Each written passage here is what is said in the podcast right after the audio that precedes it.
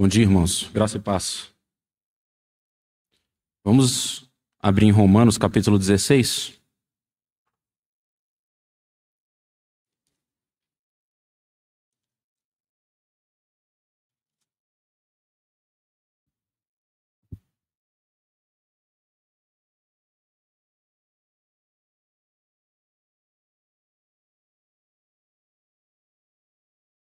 Romanos 16, versículos 17 e 18. Diz assim: E rogo-vos, irmãos, que noteis os que promovem dissensões e escândalos contra a doutrina que aprendestes. Desviai-vos deles. Porque os tais não servem ao nosso Senhor Jesus Cristo, mas ao seu ventre, e com suaves palavras e lisonjas enganam o coração dos simples. Irmãos, lendo esse, essa passagem, é, e também depois de outras, outros compartilhares, duas semanas para trás a gente teve é, o compartilhado do nosso irmão Pablo também em cima desse mesmo texto, é, o Senhor começou a, a mostrar para mim algumas, né, uma urgência em relação a esses que promovem dissensões e escândalos contra a doutrina nessa passagem, o apóstolo Paulo ele estabelece essa relação. Aqueles que promovem essas dissensões, esses escândalos, eles não estão servindo ao Senhor Jesus, eles estão servindo ao seu próprio ventre. E aí, é, dentro dessa dinâmica, a ordenança do apóstolo é para que nós notemos e que nós nos desviemos desses. Mas entendendo isso, que quando nós servimos ao nosso próprio ventre, nós estamos sujeitos a promover dissensões e escândalos, é, é digno de nota que nós não devemos simplesmente notar aqueles que são, aqueles que promovem essas dissensões, mas nós devemos nos guardar de sermos nós esses, de nós servirmos ao nosso próprio ventre. Essa é uma é uma batalha que todo cristão tem que lutar constantemente, a batalha do velho homem contra o novo homem, porque constantemente o nosso velho homem vai querer servir a si mesmo. Mas o nosso novo homem gerado em Cristo, ele, esse vai querer servir a Deus. Esse vai querer servir ao Senhor Jesus. É, e esse é um risco que todos nós corremos, e é um risco sutil. É algo que muitas vezes a gente não vai acordar um belo dia e vai pensar assim, não, hoje eu vou, hoje eu vou para a reunião e eu vou fazer, dar um jeito de promover dissensão. Hoje eu vou chegar lá e eu vou inventar uma mentira sobre fulano, falar sobre esse outro irmão e, e aí eu vou causar essa dissensão, vou causar esse problema, esse escândalo, porque eu, eu tô afim. Na verdade, essa é uma coisa é, um, um pouco mais. Como é que eu posso dizer? Velada, escondida. Né? Quando nós buscamos no nosso reunir o nosso próprio bem, quando nós buscamos satisfazer as nossas próprias vontades, nós vamos invariavelmente promover essas dissensões, esses escândalos. Mesmo que isso não seja um objetivo maquinado, né, arquitetado para esse fim. Se nós tivermos, em primeiro lugar, o nosso próprio bem, o nosso próprio desejo, os nossos próprios objetivos, então nós não vamos estar a serviço do corpo, nós não vamos estar a serviço dos irmãos. Nós vamos estar a serviço de nós mesmos e isso vai necessariamente, eventualmente, irmãos, causar algum tipo de divisão. Porque quando nós temos esse espírito, que olha para nós, que olha para o si mesmo, nós não somos mais. É, nós não podemos mais ser abordados, nós não podemos mais receber a exortação. Quando nós escutamos, irmão, esse seu proceder não está de acordo com a palavra, nós vamos tapar os nossos ouvidos, porque isso não interessa. O que interessa é que eu estou certo, eu estou falando corretamente e eu vou, e eu quero ficar confortável nessa minha realidade de que tudo é para mim, tudo serve para mim e é isso aí. Invariavelmente, irmão, se nós tivermos esse coração, se nós tivermos essa, essa tendência, nós vamos causar algum tipo de confusão, algum tipo de escândalo, algum tipo de, de divisão no corpo de Cristo. E aí, dentro dessa realidade, dentro desse risco, é, eu queria propor para os irmãos é, uma figura no livro de Juízes. O livro de Juízes ele é um ótimo exemplo de até onde né, o povo de Deus pode chegar quando ele serve a si mesmo. Até onde nós podemos chegar quando nós servirmos, servimos ao nosso próprio ventre. Então nós conhecemos né, essa epígrafe que caracteriza o livro de Juízes. Né? A gente lê em algumas passagens. Naquele, naqueles dias não havia rei em Israel e cada um fazia o que era bom aos seus próprios olhos. A gente pode ler isso dessa maneira: cada um fazia o que era bom para o seu próprio ventre. Cada um fazia o que era bom dentro dos seus próprios interesses. Né? É, e nós né, temos essa, ainda né, dentro dessa dinâmica de não poder servir a dois senhores. A gente, a gente lembra né, do, no Sermão do Monte, em Mateus é, capítulo 6, o Senhor ele fala isso né, claramente. Ninguém pode servir a dois senhores. Né? Naquele caso específico, ele estava dando esse exemplo. Né, de, é impossível que alguém sirva a Deus e a Mamon. E também dessa mesma maneira, é impossível que nós sejamos servos de nós mesmos e do Senhor Jesus. A gente precisa de se negar. A gente precisa de ter é, uma vivência espiritual, uma vivência de igreja que coloca o Senhor em primeiro lugar, que coloca os nossos irmãos em, né, em segundo lugar, se fosse colocado dessa maneira, e os nossos próprios interesses são secundários. Em Filipenses também nós temos essa ordenança: cada um considere o outro maior do que a si mesmo. Então, o evangelho está diretamente relacionado com essa vida de humildade, com essa vida de serviço. Né? E a carta aos Romanos é, é, trata sobre esse assunto com muita frequência. Mas então no livro de Juízes, irmãos, a gente tem essa epígrafe, né? a gente tem esse, esse slogan, né? se a gente pudesse dizer assim: cada um servia, cada um fazia o que era bom aos seus próprios olhos, e não havia rei em Israel. É importante frisar, irmãos, que essa falta de rei em Israel, aqui no texto, não está dizendo respeito simplesmente à falta de um monarca, né? Está dizendo que o povo de Israel naquele, naquele tempo tinha um rei divino, que era o próprio Senhor. Mas o povo não o reconhecia como rei e não se submetia né, à, à, à autoridade do Senhor Deus como rei do povo de Israel. E é por isso que em 1 Samuel, quando o povo né, se aproxima do profeta Samuel, pede para que ele né, escolha um rei entre o povo, o Senhor fala para o profeta dessa maneira: faça o que esse povo está dizendo, porque eles não rejeitaram a você, eles rejeitaram a mim. Então, o livro de Juízes mostra esse caminho de degradação moral do povo de Deus. E essa degradação moral é uma consequência do serviço ao próprio ventre. É uma consequência do caminhar nas próprias passadas e não nas passadas do Senhor. E é sempre, né, como eu falei anteriormente, é uma coisa é, singela, uma coisa é, que acontece de uma maneira gradual. O povo de Israel em Juízes, ele não acordou um belo dia e aí já estava né, é, completamente desviado, coisas inimagináveis acontecendo no povo. É, o texto, né, apesar de Juízes inteiro ser essa figura, eu queria focar com os irmãos na história de Juízes 19 né, que fala do levita e da sua concubina. E, e pedir a paciência dos irmãos, porque esse é um texto extremamente brutal, é um texto extremamente desagradável de, de ler, é uma história que, se não for a mais é, violenta e, e constrangedora, assim, mais chocante da Bíblia, é uma das, com certeza. E o fato é que o povo de Israel não chegou nesse, nesse estágio de Juízes 19 da noite para o dia. Então, quando a gente começa a ler Juízes 1, a gente ainda tem é, é, um esforço do serviço ao Senhor, a gente ainda tem aquele, aquele testemunho ali de que o Senhor nos tirou da terra do Egito, ele nos deu essa terra prometida e nós temos que conservar isso, nós temos que consultar o Senhor. Quando nós chegamos no final do livro de Juízes, a degradação é tanta, irmãos, que nós não conseguimos nem interpretar direito quem está fazendo uma coisa certa, quem está fazendo uma coisa errada. Quando a gente lê o texto, as coisas são confusas, o texto é ambíguo, a gente fica muita coisa que fica mal explicada, e isso é justamente por causa disso, irmãos.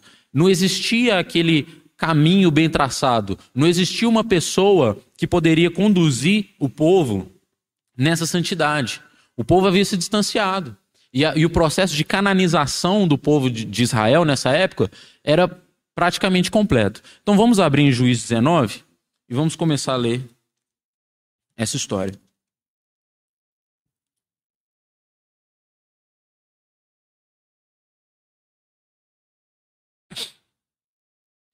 É, então, né, dentro dessa figura de Juízes 19 como esse clímax, eu queria né, focar nesse levita de Juízes 19, como sendo um exemplo desse homem que serve ao próprio ventre.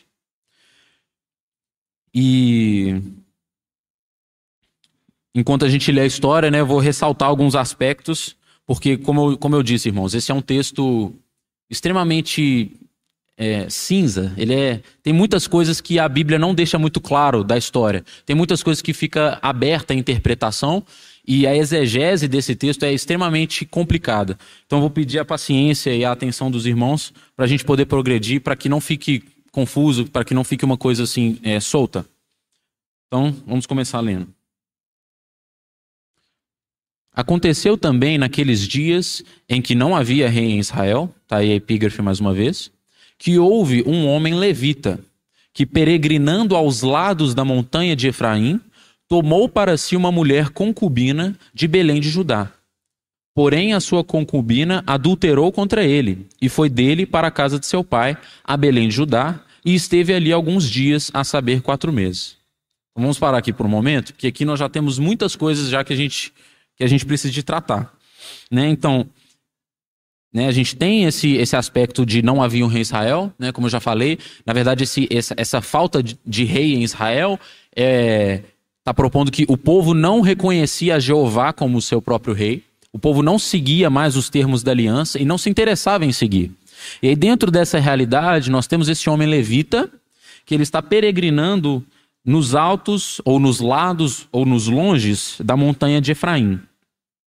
Irmãos, a gente não sabe exatamente o porquê que esse levita está peregrinando nos longes de Efraim. É, a terra de Efraim ela fica um, pouco acima é, do Mar Morto, ali no território de Israel. Fica na região oeste, né? Oeste de Israel. E a gente sabe que em Josué, né, no capítulo 21, aconteceu aquela divisão né, do, do território para cidades levíticas. Então existiam cidades específicas no território de Israel em que os levitas é, deveriam morar. Né? E nenhuma dessas cidades levíticas ficavam nos altos dos montes de Efraim. As cidades efraimitas, elas ficavam mais em volta do território, mas a única cidade que era interessante para um levita, né, dentro desse contexto, em Efraim, era a própria Siló, que era onde ficava o tabernáculo. E por causa disso, as cidades levíticas em Efraim eram cidades destinadas aos coatitas. Por quê? Porque os coatitas, eles eram é, era da família dos coatitas que tinha a linhagem de Arão. E o serviço sacerdotal de dentro do tabernáculo e o do sumo sacerdócio estava dentro da família dos coatitas, né? Então a gente tem, a gente lê isso em números, né? Você tinha os coatitas, os meraritas e os gersonitas. E cada um deles tinha uma função diferente no transporte do tabernáculo, no serviço do templo. E o serviço interno do templo, com os utensílios sagrados, era específico para os coatitas. Os, os, os, ou melhor, né, para a família de sacerdotes. Então, os gersonitas, os meraritas, eles serviam de outras maneiras. Eles serviam como guardas do portão do tabernáculo, né? E coisas do gênero. E aí, quando esses, é, esses levitas estivessem nessas cidades, espalhadas no território de Israel, eles tinham essa incumbência de lecionar o povo quanto às leis ritualísticas do povo de Israel. Então a gente fica com essa dúvida: por que, que esse levita está peregrinando para um lugar onde não existe cidade levítica? Qual que é o interesse dele? O que exatamente ele está querendo fazer? Qual é, qual é o objetivo dele? E aí a gente percebe, né? Na realidade, ele estava negligenciando o serviço levítico dele. Porque se um levita tem que estar na, numa cidade levítica para né, conservar ali aquele testemunho, lecionar para o povo sobre as leis rituais, dizendo, ah, você tem que sacrificar, você cometeu um pecado, essas são as leis para o sacrifício de, de é, expiação de pecado. Essas são, é, essas são as leis para os holocaustos pacíficos. É assim que, que o povo tem que proceder. Se esse levita não estava numa cidade levítica, ele não ia ser encontrado para esse serviço. E ainda, irmãos, existe a possibilidade, pelo fato dele estar tá peregrinando nesses altos de Efraim, que ele seja originário de uma cidade coatita. Existe, ainda que isso, né, de novo, isso a Bíblia não deixa isso claro, irmãos. Mas existe inclusive a possibilidade de que esse homem levita fosse um sacerdote do templo. De que esse homem levita estivesse viajando e peregrinando e deixando de lado o próprio serviço dentro do templo. E aí, quando a gente continua lendo a história, a gente vê que esse homem toma para si uma concubina, uma mulher concubina de Belém de Judá. Mais uma vez, muito estranho isso para nós, irmãos. Por que, que uma mulher de Belém de Judá está nos altos dos montes de Efraim? Né? A, gente, a Bíblia também não diz como que ela chegou lá. Não diz se ela era uma escrava, não diz se ela tinha sido expulsa da casa do, da família dela, se ela fugiu, se ela estava lá por algum, algum outro negócio que nós não conhecemos. O que nós sabemos é que esse levita tomou essa mulher como concubina. E esse é um dos pontos centrais aqui, irmãos, dessa figura. Esse levita, esse homem que deveria, é, né, entre, dentro do povo de Israel, sendo um levita, ele tinha esse chamado específico de viver e de, e de manifestar essa santidade do Senhor dentro do povo, porque, claro, a gente sabe, todo o povo de Israel tinha esse chamado, eles eram o povo separado de Deus. Então não é que os efraimitas, os, os, é, né, os de Judá, os de Simeão, não, não tinham essa responsabilidade de caminhar em santidade. Mas os levitas eram esses servos com esse encargo, com esse objetivo de conduzir o povo para a santidade. Nós temos o registro de um homem levita que toma uma concubina. Aqui, irmãos, essa palavra concubina, ela vem do hebraico pilegesh. E essa expressão específica para concubina, tem algumas outras expressões que podem significar concubina também, mas aqui o, o, o, escritor de juiz, ele usa essa expressão que tem uma conotação estritamente sexual. Estritamente sexual. E ela é usada, inclusive, em algumas outras figuras para falar sobre é, prostituição ritual. Então, Aqui o que, que o texto está dizendo para nós? O levita foi até esses altos de Efraim e ele tomou para si uma mulher concubina para que ela fosse para ele um, um objeto sexual. A concubina, irmão, ela não, ela não tinha esse status de esposa. Ela era tomada, muitas vezes quando a gente lê assim é, no Antigo Testamento, de que tinham né, famílias e que tinham uma esposa, e que essa esposa tinha uma serva, e essa serva servia de concubina. A gente tem, por exemplo, né, na família de Jacó, ele tomou Lia, né, ou Leia, e ela tinha a sua esposa que era Zilpa. E Raquel tinha a sua, a sua concubina, perdão. Leia tinha a sua concubina que era Zilpa, e Raquel tinha a sua concubina que era Bila. Então, elas vinham junto, eram escravas que vinham junto com as esposas. Mas nesse caso a gente não vê relato de esposa nenhuma. A gente vê um levita que vai e toma para si uma concubina. Então aqui, irmãos, ela, e, e, essa relação que o levita quis ter com essa mulher é estritamente sexual. Ele não está interessado né, é, em assumir um compromisso de marido, em pagar o dote para o pai, em receber ela e a suscitar semente para si com essa mulher. Ele está buscando aqui é, esse prazer sexual. Então, a gente vai para esse versículo 2 que diz: Porém, a concubina adulterou contra ele e foi, e foi dele para a casa de seu pai, a Belém de Judá, e esteve ali alguns dias, a saber, quatro meses. Então, irmãos, esse, esse é o versículo mais complexo desse texto. E existem né, algumas interpretações. Talvez alguns irmãos aí tenham, em vez da expressão adulterou, tem aí a expressão aborreceu ou irritou. Né? E é, não existe um consenso entre os exegetas do Velho Testamento sobre o que exatamente essa palavra quer dizer. Algumas traduções dizem que ela adulterou contra o levita. Outras traduções dizem que ela se irritou com, com esse levita, que ela se aborreceu desse levita. Então, é, é, eu interpreto, irmãos, e aí eu vou, vou trabalhar isso com os irmãos, que se trata de um aborrecimento, de um desentendimento, de que ela não cometeu adultério propriamente dito. E aí é, né, os irmãos considerem, existem essas duas interpretações, de que a concubina foi infiel, né, um, um irmão né, que, que propõe essa interpretação que é conhecida de, de alguns de nós, né, é o Timothy Keller, então, Timothy Keller ele, ele propõe essa visão de que, na verdade, essa concubina realmente adulterou contra esse levita, né? E existem outros irmãos, como Leon Morris ou Arthur Kandal, que são também exegetas né, renomados, eles propõem essa ideia de que a concubina se irou né, por, por, por alguma razão que também está é, omissa para nós no texto. E aí eu acredito que aqui se trate de um aborrecimento, né, de que, é, seguindo essa linha né, do irmão Leon Morris, de que se trata aqui de uma expressão idiomática. O texto, na verdade, está falando literalmente do hebraico. Ela, ela bancou a prostituta contra o levita. Então, é, tem essa, essa divergência, né? E aí alguns irmãos entendem que isso se trata de uma expressão idiomática, como um exemplo a nós, por exemplo, ah, botar a mão no fogo. Eu boto a mão no fogo por essa pessoa. A gente não está literalmente botando a mão no fogo. É uma expressão idiomática para dizer que nós confiamos nessa pessoa. Então, aqui, é, essa expressão idiomática é, daria a entender que essa concubina, na verdade, teve algum desentendimento com esse levita, que ficou omisso para nós também, que nós não sabemos exatamente o que. Aí os irmãos eles propõem que, como essa concubina era de Belém estava lá, ela talvez ela fosse uma escrava e ela tinha expectativa de que ela fosse resgatada por esse levita para ter o status de esposa, mas ele não fez isso. Então ela se irritou e, e, e abandonou ele e voltou para a casa do pai. Então, irmãos, partindo desse pressuposto de que aqui é, o levita e ela tiveram um desentendimento de que de alguma maneira o levita aborreceu ela e ela se aborreceu dele e aí ela voltou para a casa do pai. E aí eu digo isso, irmãos, eu proponho essa, essa interpretação porque na progressão da história, a maneira como o levita trata essa concubina, a gente percebe que esse, esse levita ele não, não tinha cuidado algum por essa concubina. Ele não se importava com ela como um marido com uma esposa. Né? Ele realmente só tratava ela como um objeto para o seu próprio prazer. Então vamos continuar lendo o texto aqui.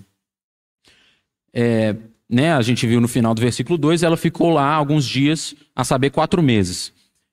Versículo 3: E seu marido se levantou e partiu após ela, para lhe falar conforme o seu coração, e para tornar a trazê-la. E o seu moço e um par de jumentos iam com ele, e ela o levou à casa de seu pai. E vendo o pai da moça, alegrou-se ao encontrar-se com ele. E seu sogro, pai da moça, o deteve e ficou com ele três dias. E comeram e beberam e passaram ali a noite. E sucedeu que ao quarto dia pela manhã madrugaram, e ele levantou-se para partir, o levita. Levantou-se para partir. Então o pai da moça disse ao seu genro: Conforta o teu coração com um bocado de pão, e depois partireis. Assentaram-se, pois, e comeram ambos juntos e beberam. E disse o pai da moça ao homem: Peço-te que ainda esta noite queiras passá-la aqui, e alegre-se o teu coração. Porém, o homem levantou-se para partir, mas seu sogro constrangeu a tornar a passar ali a noite. E madrugando ao quinto dia pela manhã para partir, disse o pai da moça: Ora, conforta o teu coração. E detiveram-se até já declinar o dia, e ambos juntos comeram. Então o homem levantou-se para partir, e ele, a sua concubina e o seu moço. E disse-lhe o seu sogro, o pai da moça: Eis que já o dia se abaixa, e já a tarde vem entrando. Peço-te que aqui passes a noite, eis que já o dia vai acabando. Passe aqui a noite e que o teu coração se alegre. E amanhã de madrugada, levantai-vos a caminhar e vai-te para a tua tenda. Porém, o homem não quis ali passar a noite, mas levantou-se e partiu e veio até defronte de Jebus, que é Jerusalém, e com ele o par de jumentos albardados, como também a sua concubina. Então, irmãos, essa, essa parte da, da narrativa também é muito estranha para nós. É, essa concubina volta para casa do pai, ela fica lá por quatro meses, o levita vai atrás dela, fica lá por dias, e, e aí ele faz esse movimento para sair, o pai dela insiste para que ele fique, mas ele, ele aceita, ele cede, depois ele tenta de novo, cede de novo, enfim. Aqui, irmãos, é, a gente tem, é, da parte do levita, sempre o esforço de sair de, dali. Ele vai para poder buscar a concubina, passa lá um tempo e logo mais ele já está querendo ir embora. Então ele não tem é, o desejo de estar ali com, com o pai dela. Ele não tem um compromisso com ela enquanto mulher e com ele enquanto pai da moça. Então, percebam os irmãos, vamos supor que esse levita tivesse querendo ir lá para poder para poder tomar essa, essa concubina de volta, dar a ela a dignidade dela e restituir aquele relacionamento que eles tinham. Se fosse assim, por que, que ele tinha tanta pressa para sair da casa do pai? Né? Era costume na época de que casamentos, de que é, é, é, matrimônios, assim, eles tivessem dias, semanas, talvez até meses de comemoração. Mas nesse caso o levita vai, conversa ali, né, com a concubina, passa um tempo ali, três dias, e aí ele já está querendo ir embora. E aí o, o, o, é sempre o um movimento. Ele se levanta para ir embora, e aí o pai tem que ir lá com ele fala: Não, fica mais um pouquinho, não vai embora, não. Tá bom, fica. E aí, quando ele decide ir embora, depois desses sete dias, a gente tem essa, essa insistência, né, essa repetição de verbos, né? É, no versículo. Cadê, cadê, cadê? No versículo 10. Fala, porém, o homem não quis ele passar a noite, mas levantou-se e partiu e veio. Isso é um, né, um, é um artifício linguístico para mostrar que ele tinha pressa, que ele já não tinha paciência mais para estar tá ali, ele não queria estar tá ali. É, deu o limite, chega, estou indo embora, não quero mais ficar ali.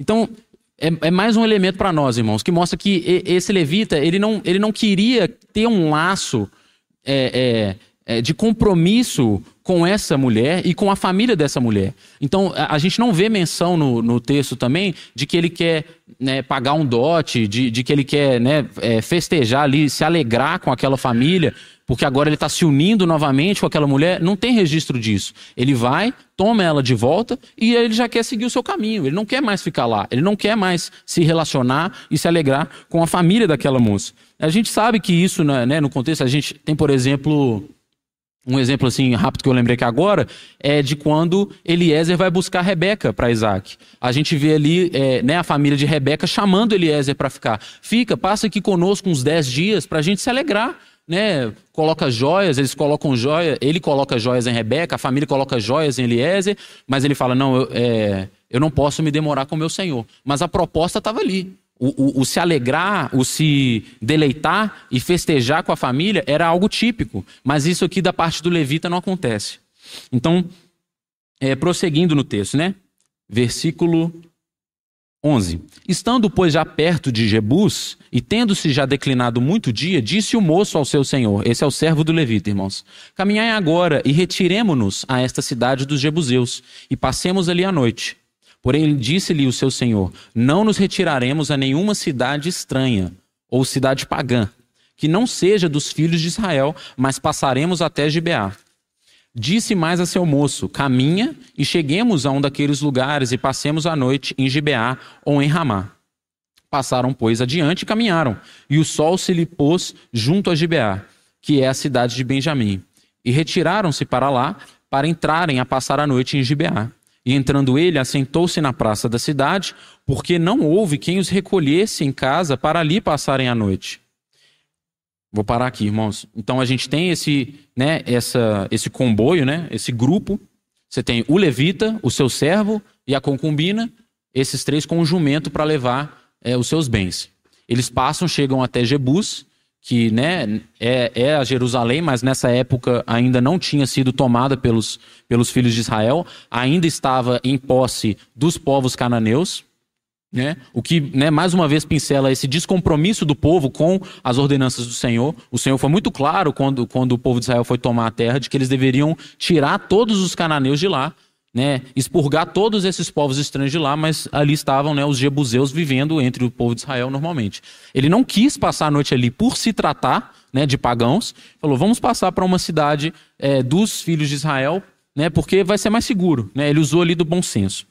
E aí, quando eles chegam lá, eles são surpreendidos com essa realidade muito incomum, né? tanto no Oriente Médio daquela época, mas principalmente em Israel, entre os filhos de Israel. Eles chegam numa cidade e ninguém recebe eles em casa. Então a gente sabe que no, né, na cultura, não só na cultura, né, mas dentro das leis mosaicas, a hospitalidade é algo extremamente importante, incentivado, ordenado, é algo que precisa de acontecer, afinal ele, né, se trata de irmãos aqui. Mas essa família está lá e ninguém recebe eles em casa. E aqui é um ponto importante, irmãos, porque a partir de agora nós vamos ter é, essa, é, um mimetismo linguístico de que essa história vai se assemelhar bastante, irmãos, com a história que nós lemos em Gênesis, né, daqueles dois anjos do Senhor em Sodoma e Gomorra. A semelhança é muito grande, né? Até na, na, nas expressões né, do original do hebraico, cerca de 50% das palavras usadas são as mesmas. Isso para mostrar justamente essa canalização. Nesse momento, o povo de Israel não era diferente de Sodoma e Gomorra. Eles estavam agindo exatamente como os sodomitas e como aqueles né, de, de Gomorra. Então, eles chegam lá com esse descaso e, mais uma vez, a gente pensa, é um levita é um, é um, um homem que deveria né, prezar e guardar pela santidade do Senhor, que quando o povo de Israel se desvia, espera-se né, que o levita, né, assim como os profetas, que ele se levantasse como aquela palavra de, de ordem, né, de, de sanidade, dizer, irmãos, isso aqui não está correto, não é isso que o Senhor quer de nós, não é assim que nós vamos conservar o bom testemunho do Senhor. Mas ele chega, se assenta na praça, parece que ele não é, né, também não, não fala muita coisa, não busca, fica lá na praça esperando. E aí, na continuação do texto, a gente vê no versículo 16, irmãos. E eis que um homem velho vinha à tarde do seu trabalho do campo, e era este homem da montanha de Efraim, mas peregrinava em Gibeá. Eram, porém, os homens deste lugar filhos de Benjamim, né? Gibeá ficava em Benjamim. Levantando, levantando ele, pois, os olhos, viu a este passageiro na praça da cidade, e disse o velho: Para onde vais e da onde vens? E ele lhe disse: Passamos a Belém de Judá, até os lados da montanha de Efraim, de onde sou porquanto fui a Belém de Judá. Porém, agora vou à casa do Senhor, e ninguém há que me recolha em casa. Ainda que apale pasto para os nossos jumentos, e também pão e vinho há para mim, e para a tua serva, e para o moço que vem com os teus servos. De coisa nenhuma há falta. Então disse o velho: Paz seja contigo. Tudo quanto te faltar, fique a meu cargo. Então somente não passe a noite na praça. E trouxe-o à sua casa e deu pasto aos jumentos. E lavando-se os pés, comeram e beberam. Então a gente tem né, essa recepção. Muito provavelmente essa recepção aconteceu é, pelo fato desse velho, né? O, a, o, texto diz que ele era efraimita, né? Então muito provavelmente é, é, existia essa prática é, de que quando se encontravam pessoas desconhecidas, você perguntava, né? Da onde você é? Da, da onde você vem? Para onde você vai? E aí a pessoa começava a falar: ah, eu sou no meu caso, por exemplo, eu sou Arthur, filho do João, neto do João, bisneto né, do Ricardo e por aí vai. E, e aí até quando, quando essa pessoa né, que tinha perguntado ouvisse um nome familiar, aí ela julgaria a partir desse nome se essa era uma pessoa digna de hospitalidade ou de repulsa. Então, por exemplo, se eles falassem ali um nome é, em comum, eles dizem, ah, não, então eu conheço, né? A minha família e a família do seu ancestral, a gente se dá bem. Então vem aqui passar tempo na minha casa. Mas se fosse, por exemplo, o nome de um, de um inimigo, de uma pessoa que fez mal, né? Aí ele poderia dar algum problema maior. Então, muito provavelmente, esse homem velho, ele quis receber esse levita em casa pelo fato de ele ser de Efraim também. Então, progredindo mais uma vez na história, a gente vê que eles entram, comem e bebem. Vamos ler aí o versículo 22. Aí agora começa, irmãos, o clímax dessa história. Estando ele se alegrando o seu coração, eis que os homens daquela cidade, homens que eram filhos de Belial, cercaram a casa, batendo a porta. E falaram ao velho, senhor da casa, dizendo: Tira para fora o homem que entrou em tua casa para que o conheçamos. Aqui o conheçamos, irmãos, é um eufemismo para violentá-lo. Né? E o homem, senhor da casa, saiu a eles e disse-lhes: Não, irmão, irmãos meus, ora, não façais semelhante mal, já que este homem entrou em minha casa, não façais tal loucura. Eis aqui a minha filha virgem, é a concubina dele. Tirarei para fora, humilhai-as e a elas fazei delas o que parecer bem aos vossos olhos. Porém, este homem não façais loucura semelhante. Os irmãos percebem a semelhança com a história de Sodoma e Gomorra? Nesse caso aqui, seria Ló saindo para falar com esses mesmos homens de Belial e né, inquirindo com esses homens para que eles não violentassem aqueles anjos do Senhor que, que ele estava recebendo em casa. Vamos prosseguir. É, versículo 25. Porém, aqueles homens não o quiseram ouvir. Então, aquele homem pegou da sua concubina e lhe atirou para fora. E eles a conheceram e abusaram dela toda a noite até pela manhã. E subindo a alva, a deixaram. Aqui, irmãos, em alguns textos, os irmãos também podem verificar aí na tradução que vocês têm, Fica ambíguo se foi o, esse homem velho efraimita que colocou a concubina para fora ou se foi o próprio levita que a empurrou para fora. Tem alguma, eu, se eu não me engano, tem alguma tradução. Acho que, acho que a NTLH ela, ela, ela descreve que o próprio levita empurrou a sua concubina para fora. E aqui, irmãos, tem essa divergência né, de traduções, mais uma vez, porque é um texto confuso. Porque justamente essa ambiguidade demonstra essa, essa, essa realidade espiritual da época. Cada um fazia o que queria. Não tinha padrão moral. Eu fazia o que era conveniente. Então, para aqueles dois homens, se fosse para aquele levita e para aquele homem velho não serem violentados por aqueles homens de Belial, então para eles tudo bem que a concubina fosse, que a própria filha virgem dele fosse. Olha, olha até que ponto, irmãos, a depravação do povo de Deus pode chegar. Porque aqui nós não estamos mais falando de sodomitas, nós estamos falando do povo de Deus, nós estamos falando do povo de Israel, irmãos. E isso precisa de nos, nos constranger, isso precisa de, de ser um choque mesmo para nós. É uma história chocante. Então, é, Eu acredito, irmãos, que aqui importa pouco se foi realmente o homem velho efraimita ou se foi o levita que empurrou a sua concubina. O que importa aqui é que estes dois homens eram os homens que as ações deles estavam sobre o maior escrutínio. Eles eram os homens que deveriam se posicionar e dizer: Homens de Belial, isso que vocês estão fazendo é uma loucura. Vocês precisam de se arrepender disso. Mesmo que isso custasse a vida deles, irmãos. Porque às vezes a nossa vida né? Eventualmente, hoje no Brasil, é, essa não é a nossa realidade. Mas a gente tem vários países, inclusive no Oriente Médio, que a realidade dos cristãos é essa. Ou você se posiciona com a realidade, as verdades que o Senhor nos dá, para poder. E, e, morre por isso, ou você conserva a sua vida, mas você negligencia o seu testemunho. E foi isso que esses homens fizeram. Eles negligenciaram o testemunho deles. A realidade aqui é que o levita pode não ter empurrado a sua concubina, mas ele certamente se omitiu. E ele certamente permitiu que isso acontecesse. Né? E aí fica essa dúvida. A Bíblia fala que esses homens de Belial violentaram essa concubina a noite inteira.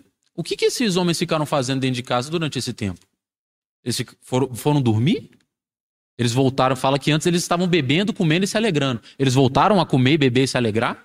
De toda maneira, irmãos, eles certamente se omitiram e eles voltaram aos seus afazeres, enquanto aquela mulher estava sendo estuprada durante a noite inteira por aqueles tantos homens de Belial. Olha que coisa terrível, irmãos. Então, prosseguindo, no versículo 26. E ao romper da manhã, veio a mulher e caiu à porta da casa daquele homem, onde estava seu senhor, e ficou ali até que se fez claro. E levantando-se seu senhor pela manhã, e abrindo as portas da casa e saindo a seguir o seu caminho, eis que a mulher, sua concubina, jazia à porta da casa, com as mãos sobre o limiar. E ele lhe disse: Levanta-te e vamo-nos. Porém não respondeu. Então pô-la sobre o jumento, e levantou-se o homem e foi-se para o seu lugar. Chegando, pois, à sua casa, tomou um cutelo e pegou na sua concubina e a despedaçou com seus ossos em doze partes e enviou-os por todos os termos de Israel. E sucedeu que cada um que tal via dizia: Nunca tal se fez, nem se viu, desde o dia em que os filhos de Israel subiram da terra do Egito, até o dia de hoje. Ponderai nisto no coração, considerai e falai. Então, irmãos, nós temos essa conclusão terrível desse evento.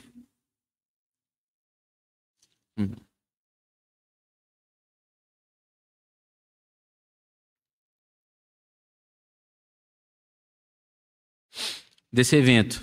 A gente tem essa concubina, foi violentada a noite inteira, ao ponto de morrer. Né? Aqui no texto, quando fala né, que ela não responde, né? no versículo 28 ele diz: E ele disse: Levanta-te e vamos-nos. Porém, não respondeu. Isso, na verdade, também é um outro eufemismo para dizer que ela já estava morta. Ela já havia morrido. Então, é, esse homem, a gente pensa, se esse homem. Aí, de novo, a gente volta para né, aquela ambiguidade. Será que esse levita realmente se importava com essa mulher?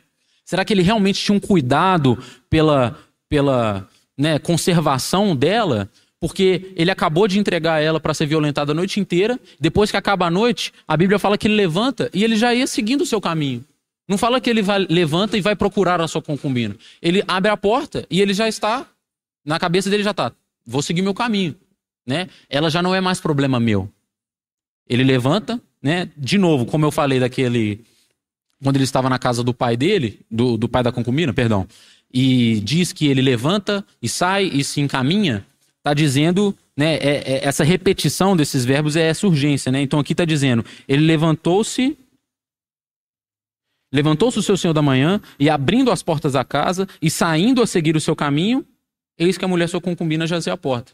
Então a gente vê aqui nesse, nessa estrutura linguística que esse homem estava prosseguindo para onde ele vinha. Ele estava querendo voltar para casa dele já, e aconteceu dele ver a concubina no pé da porta, no estado que ela devia estar, que não devia ser um estado muito bom, né, irmãos?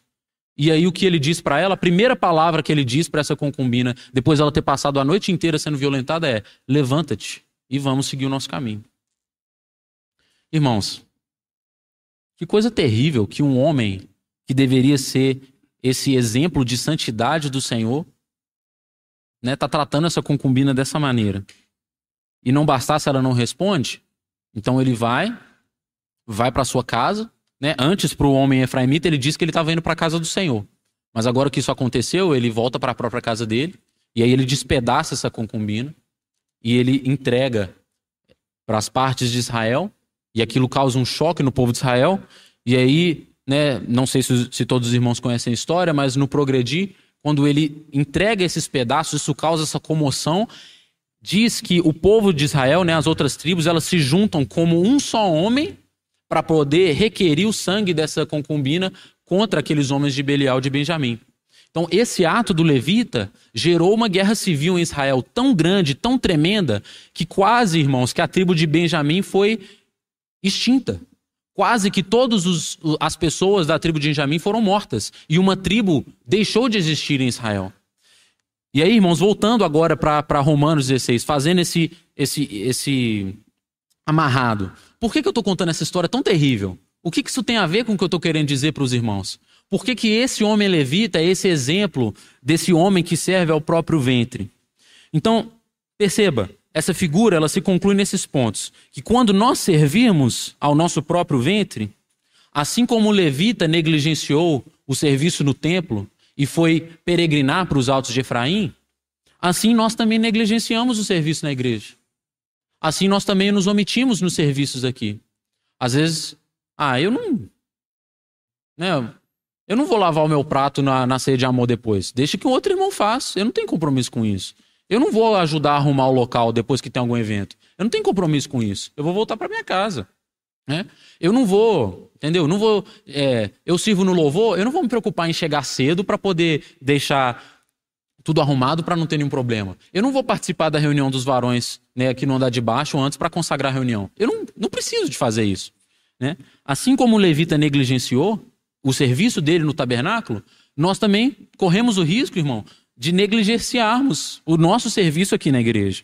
Assim como o levita negligenciou aquela mulher e a tomou com, como concubina e não como esposa, nós negligenciamos também a igreja.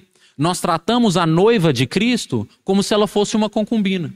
Nós tratamos é, a noiva que deveria, né, sendo santa, sendo protegida do Senhor, nós a tratamos como se ela só fosse um, como se a igreja só fosse um objeto para o nosso próprio prazer, para fazer para fazer cumprir os nossos próprios interesses. Então nós, nós tratamos a noiva de Cristo como se ela fosse uma concubina. Ah, eu não preciso de me preocupar em cuidar da igreja. Eu não preciso de me preocupar com os meus irmãos. Os, eu, os meus irmãos têm que me servir. Os meus irmãos têm que fazer o que eu desejo deles. Eu não tenho compromisso em servir os meus irmãos em nada. Os meus irmãos são um objeto para o meu prazer.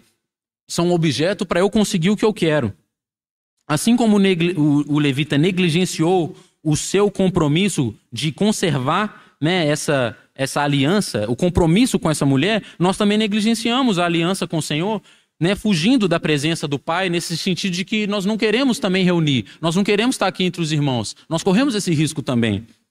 Assim como o levita negligenciou a santidade do Senhor, se omitindo em face à loucura que estava sendo cometida, em face àqueles homens de Belial, em face à falta de hospitalidade em Gibeá, o levita também não se posicionou. Ele também não falou, irmãos, que loucura é essa que vocês estão fazendo? Não é assim que o Senhor nos, o Senhor nos, nos chamou para ser povo santo, para que a gente agisse dessa maneira.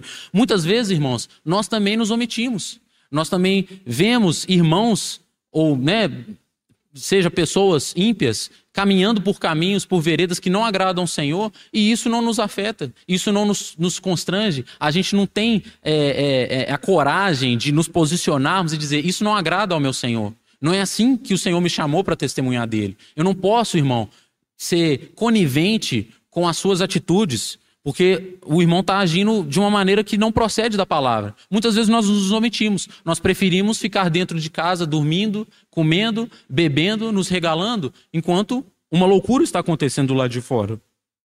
E assim como o levita negligenciou a unidade do povo de Israel e promoveu uma guerra civil entre as tribos, entre as tribos tremenda, que quase levou uma das tribos a ser extinta, nós também negligenciamos a unidade da igreja. E nós promovemos essa dissensão e nós seccionamos o corpo.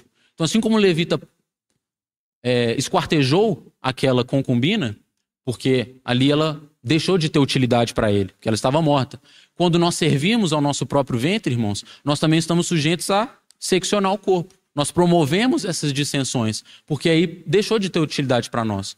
A igreja deixou de ser útil para os meus interesses. Eu não tenho mais prestígio entre os irmãos. Os irmãos não me veem mais com bons olhos. Eu cometi um erro e fui repreendido, então agora os irmãos não me veem mais como alguém relevante, como alguém santo. Então agora eu vou causar dissensão mesmo. Eu vou esquartejar o corpo. Eu vou promover essas dissensões. E aí tem essa relação, né? É, nós estamos sujeitos, irmãos, a servirmos ao nosso próprio ventre e agirmos exatamente com, como esse levita. Mas o difícil, irmãos, é que quando a gente lê essa história de Juízes 19, é muito fácil a gente ficar indignado.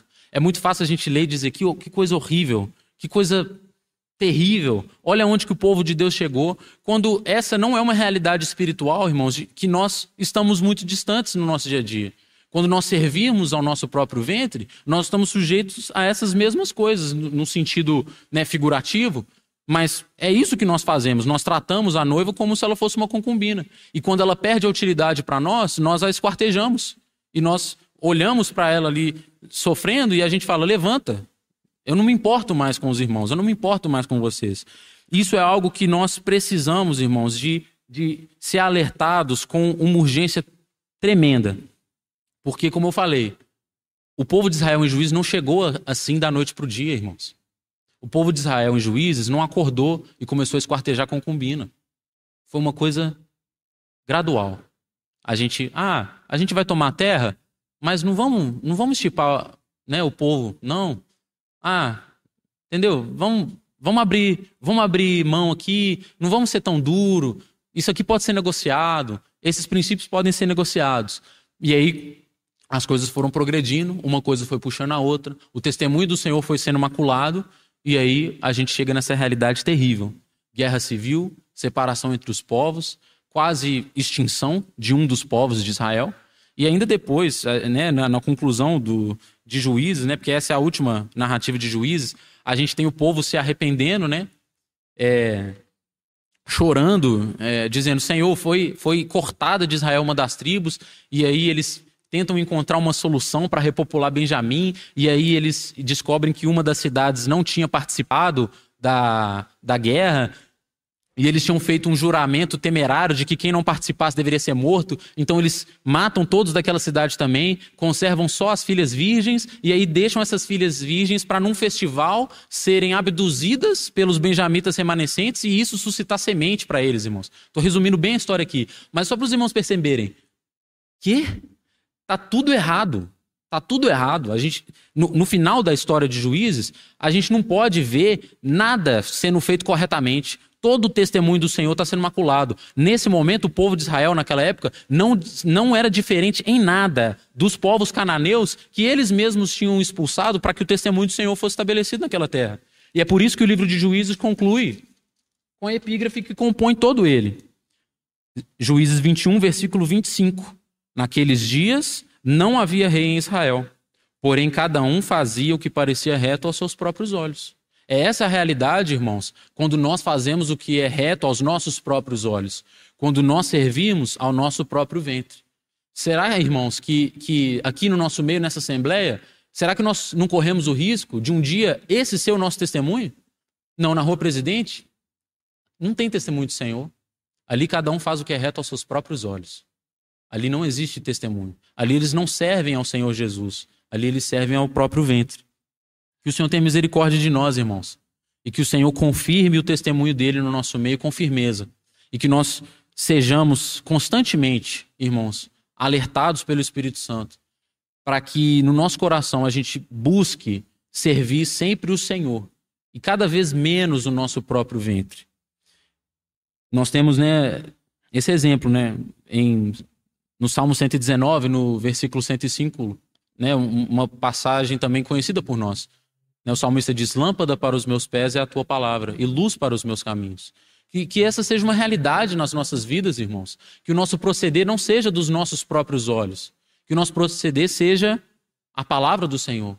Lâmpada para os nossos pés é a palavra do Senhor. Luz para os nossos caminhos. Quando nós buscamos o nosso proceder na palavra, no caráter do Senhor, então nós vamos estar servindo ao Senhor Jesus. Quando nós procedemos como nós julgamos, o livro de Juízes é inquestionável, irmãos. Nós vamos servir ao nosso próprio ventre. Então, irmãos, essa palavra dura, né, essa figura difícil, desconfortável de ouvir, que o Senhor possa encontrar ocasião nela para nos exortar, para nos, nos, nos atentar para os nossos atos. Será, irmãos, que sem perceber nós não estamos servindo ao, nosso próprio ventre? Será que quando a gente abre mão dos nossos princípios, dos princípios da palavra, né, para ser mais exato, será que a gente não está, na verdade, caminhando para esse degrau de depravação sem que a gente perceba? E aí, quando a gente se dá conta, a gente já está aceitando coisas que são inaceitáveis. A gente já está convivendo com imoralidades que não deveriam ser aceitadas no meio do povo do Senhor. Né?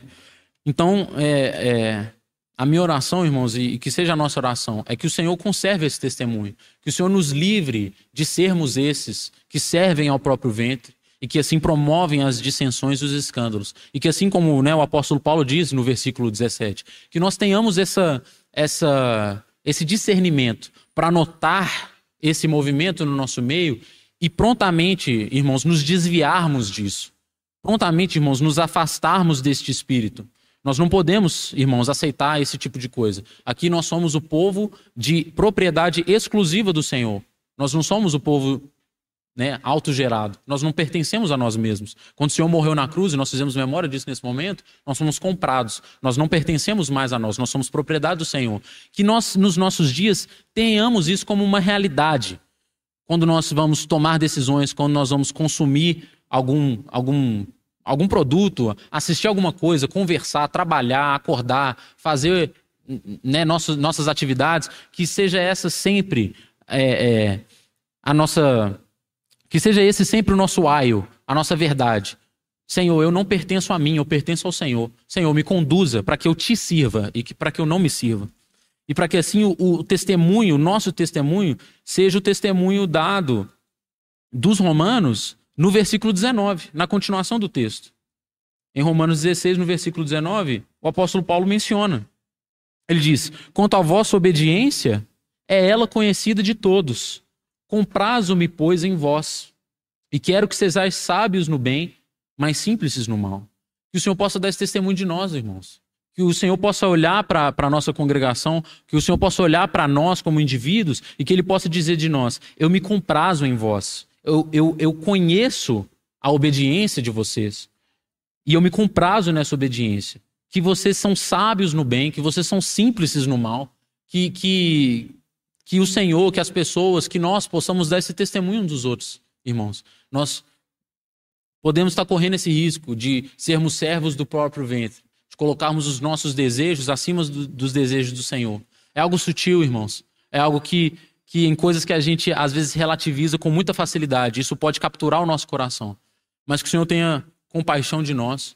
Nós queremos que Ele tenha esse desejo de a cada dia nos aperfeiçoar, de a cada dia nos, nos conduzir nos degraus nos degraus da santificação e que ele gere mesmo esse espírito que, que deseja, que anseia servir ao Senhor em primeiro lugar, servir a Cristo e assim servir a igreja e assim servir aos irmãos e que assim o testemunho dele no nosso meio, nos nossos corações, nas nossas vidas seja puro, seja firme e seja verdadeiro.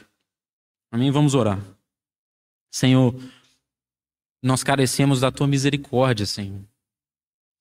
Ô Senhor, nós somos tão sujos, Senhor, nós somos tão fracos, Senhor. Mas o Senhor nos purifica de todo o pecado, Senhor. O Senhor nos limpa, Senhor, de todas as nossas, de todos os nossos pecados, Senhor, de todas as nossas falhas, Senhor. Tem compaixão de nós, Senhor. Não permita, Senhor, que sutilmente nós sejamos levados, Senhor, por esse espírito do alto serviço, Senhor. Por esse espírito, Senhor, de servir ao próprio ventre, Senhor. Tem compaixão de nós, Senhor. Não é assim que o Senhor quis. Não é assim que será conservado o teu testemunho na tua igreja, Senhor. Mas nós sabemos, Senhor, que é o Senhor quem a edifica, é o Senhor quem a conserva, é o Senhor quem vai a conservar pura, santa, sem ruga, sem mácula, até o grande dia, Senhor, em que o Senhor vai retornar e vai nos buscar. E todas essas coisas, Senhor, não vão passar de, de lembranças de um tempo de trevas, Senhor. Que o Senhor conserve mesmo esse desejo nos nossos corações, Senhor, de servir ao Senhor em primeiro lugar de legislar, Senhor, pela unidade do corpo e não pelas dissensões, de não escandalizar os nossos irmãos, de não buscar os nossos próprios desejos, de não buscar os nossos próprios prazeres, Senhor. Nos livra, Senhor, de ser como esse levita de Juízes 19. Nos livra, Senhor, de sermos como esse povo de Israel em Juízes 19, Senhor. Nos livra, Senhor, de, de sermos coniventes com o mal, de sermos coniventes com a loucura, com coisas que maculam a tua santidade, Senhor. Nos, nos livra disso, Senhor. Conserve em nós, Senhor, esse coração que deseja te servir. E que seja o Senhor verdadeiramente Senhor das nossas vidas, Senhor das nossas relações, Senhor dos nossos desejos, Senhor. É a oração que fazemos a Ti com muito temor e, e com esse sentimento, Senhor, de que nós precisamos constantemente nos renovar em arrependimento, Senhor, diante de Ti. Nos guarda, Senhor, para a Tua honra, para a Tua glória, para o Teu louvor. É o nosso pedido e a nossa oração que fazemos no nome do nosso Senhor Jesus. Amém. Amém, irmãos. Que o Senhor nos abençoe.